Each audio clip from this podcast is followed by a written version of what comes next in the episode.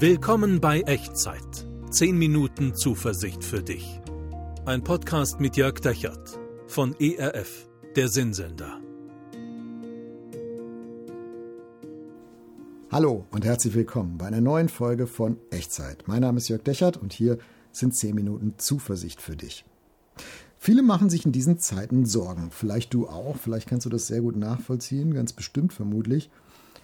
Viele sorgen sich vor dem Krieg in der Ukraine, den Wirtschaftsfolgen, all dem, was da dranhängt, was da passiert, der Instabilität in unserer Welt, in unserer Gesellschaft. Ähm, und wir, wir fangen auch an, anders vorzusorgen. Wir sparen vielleicht anders, wir heizen weniger, wir kümmern uns mehr um die Frage, was können wir eigentlich noch ausgeben, wie viel kaufen wir, wo kaufen wir, all diese Dinge. Viele brauchen auch Unterstützung und Versorgung von anderen, weil sie es alleine nicht mehr schaffen, vom Staat, von Freunden, von anderen Personen. Manche kritisieren aber auch hierzulande so eine, man nennt das dann Versorgungsmentalität und sie meinen damit, ja, es gibt halt Leute, die, die fallen in so eine Passivität, die erwarten dann alle Hilfe nur von anderen und von außen und das schadet ihnen eigentlich langfristig selbst, weil sie so alle Fähigkeit aufgeben, allen Mut verlieren, auch selber aktiv zu werden, was zu tun.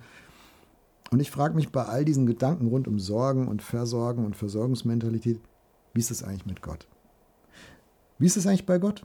Also wie versorgt Gott? Wie nimmt Gott diese Versorgung ähm, ernst? Wie nimmt man von Gott diese Versorgung eigentlich an? Wie nimmt man sie in Anspruch? Wie geht das Gott zu vertrauen? Ist das etwas Passives? Ich warte mal, bis Gott liefert? Oder ist das etwas Aktives? Ist das eine Entscheidung? Ein, ein Hebel im Kopf, den ich umstellen muss? Ich glaube, wichtig, es ist wirklich wichtig, das zu wissen.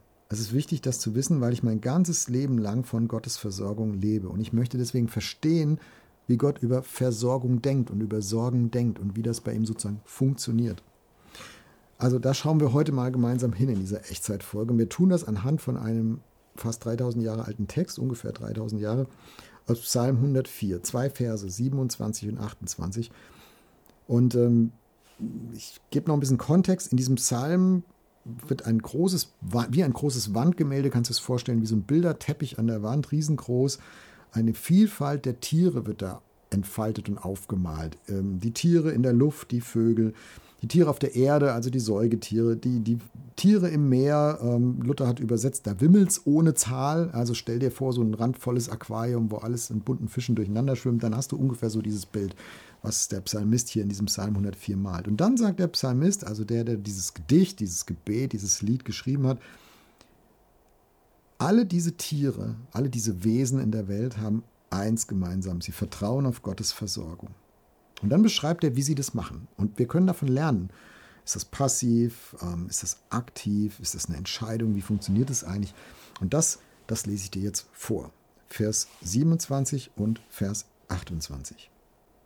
Da heißt es, es wartet alles auf dich, Gott, dass du ihnen Speise gibst zu seiner Zeit. Wenn du ihnen gibst, so sammeln sie. Wenn du deine Hand auftust, so werden sie mit Gutem gesättigt. Boah, ist ein bisschen Lutherdeutsch. Ich glaube, ich lese es nochmal und dann dröseln wir es mal miteinander auseinander. Also, nochmal. Es wartet alles auf dich, dass du ihnen Speise gibst zu seiner Zeit. Wenn du ihnen gibst, so sammeln sie. Wenn du deine Hand auftust, so werden sie mit Gutem gesättigt. Drei Dinge ziehe ich raus für dich heute in dieser Echtzeitfolge aus diesem Psalmvers über Gottes Sorgen und Versorgen und Fürsorgen. Erstens, es wartet alles auf dich, sagt der Psalmist, und er meint damit Gott. Also alles wartet auf Gott. Alle Wesen, alle Tiere in diesem Psalm, die warten auf Gott. Und warten ist, bedeutet, ich kann Gottes Versorgung nicht erzwingen.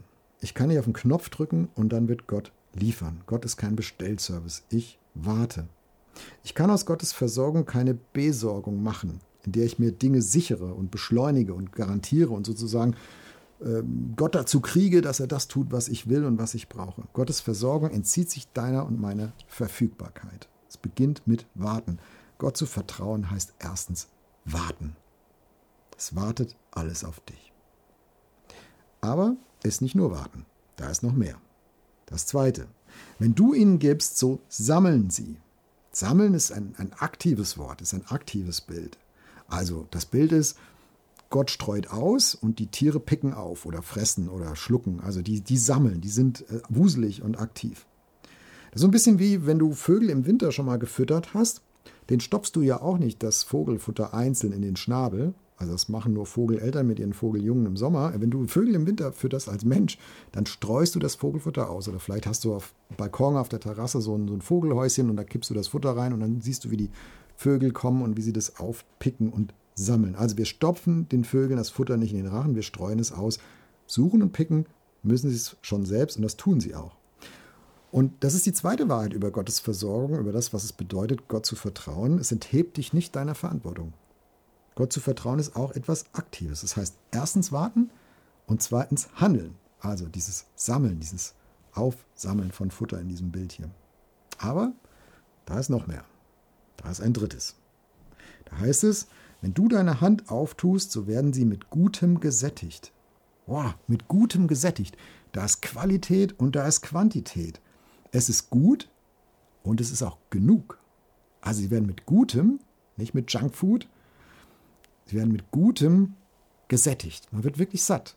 Es ist nicht so, dass wenn Gott versorgt, du sagst, war ja schon ganz nett, aber eigentlich bin ich genauso bedürftig wie zuvor auch. Also mit Gutem, das heißt nicht mit Abfall, nicht mit Fastfood, mit Junkfood, nicht mit Dingen, die dir schaden für dein Leben. Wenn Gott dich versorgt, dann sind das gute Dinge. Ich kann mich noch erinnern, mein erster Besuch in so einem bisschen gehobenen Restaurant ist schon viele, viele Jahre her. Das hatte ich vorher noch nie so erlebt. Ich fand das auch nie wichtig. Und dann hat mich irgendwer eingeladen, komm, wir gehen mal in so ein richtig gutes Restaurant. Und auf einmal habe ich da eine Geschmacksdimension erlebt, dachte, ach, so kann Essen auch schmecken, obwohl wir jetzt zu Hause ganz normal kochen. Aber das war einfach nochmal ein Level, das war ein Niveau, das war eine, eine Vielfalt an Gewürzen und Geschmack und so weiter. Das hatte ich noch nie vorher so zusammen erlebt. Ich habe gedacht, boah, das ist wirklich gut. Und so ist Gottes Versorgung. Nicht McDonald um die Ecke, sondern Gott versorgt mit Gutem. Es ist ein Moment des Beschenktwerdens. Es ist ein Moment des Sattwerdens. Es ist gesättigt werden. Es ist nicht nur so ein Appetizer, nicht nur etwas, was dich hungrig macht, eigentlich auf noch mehr und dich mit noch mehr Appetit zurücklässt. Zweite Geschichte, die ich erlebt habe, ich weiß, als Kind habe ich mir so einen Plastikkran gewünscht zu Weihnachten. Meine Eltern haben die Hände über den Kopf zusammengeschlagen und gesagt, was willst du mit dem Plastikkran? Der geht auch so schnell kaputt. Und wie Kinder halt sind, habe ich gequengelt und gesagt, nein, ich will den aber unbedingt. Ich hatte mich verliebt in dieses Bild im, im Katalog damals und wie Eltern dann so sind, irgendwann können sie nicht länger Widerstand leisten und dann haben sie mir halt diesen Kran gekauft, wieder besseres Wissen und es ist, sie hatten leider recht behalten, ne? sechs Wochen später war er kaputt, ist irgendwie auseinandergebrochen, das Plastik auseinandergebröselt und dann lag er auch unbenutzt weiter in der Ecke. Ganz schnell war es kaputt, ganz schnell wurde es langweilig. So ist es nicht, wenn Gott dich versorgt. Gott sättigt dich mit Gutem und er sättigt dich mit Gutem, das heißt, es ist nachhaltig. Wenn Gott etwas schenkt, dann ist es gut und dann macht es auch satt. Äh, Im Neuen Testament verwenden die Autoren oft das Bild, Gott schenkt aus seinem Reichtum im Himmel. Also du kannst dir vorstellen, Gott greift in seine Schatzkiste und weil es Gott ist, der da reingreift, ist die Schatzkiste ziemlich groß. Und aus diesem Reichtum, aus dieser Schatzkiste heraus, schenkt er dir und mir das, was wir zum Leben brauchen. Und deswegen ist Gottes Versorgung auch so etwas wie ein Vorgeschmack auf die zukünftige Vollkommenheit. Und Gott zu vertrauen heißt, in der Summe jetzt erstens warten, zweitens handeln und drittens beschenken lassen, dass er uns mit Gutem sättigt. Und ich weiß nicht, was davon du gerade brauchst. Ich weiß nicht, was du überhaupt gerade dir von Gott erhoffst und was du von Gott brauchst. Ich weiß nicht, wo du genau auf Gottes Versorgung hoffst und mit ihr rechnest. Ich schlage dir vor, lass uns gemeinsam darum beten. Und lass uns darum beten in dem Bewusstsein, in, der, in dem Wissen, in der Gewissheit dessen, worüber wir jetzt in dieser Echtzeitfolge geredet haben, dass es bei Gottes Versorgung immer um diese drei Dinge geht. Um Warten, um ein Handeln, ein selber aktiv sein und um einen Vorgeschmack auf die künftige Vollkommenheit, ein mit Gutem gesättigt werden. Lass uns beten. Gott, danke, dass du mich kennst und dass du mich hörst.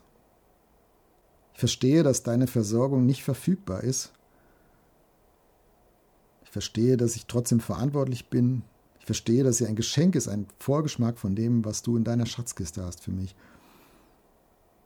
Mm, Gott, in meinen Gedanken ist jetzt das, was ich von dir brauche, was ich mir von dir erhoffe. Danke, dass du das siehst, dass du das weißt. Und ich will dir das jetzt im Gebet sagen, ich vertraue mich deiner Versorgung an.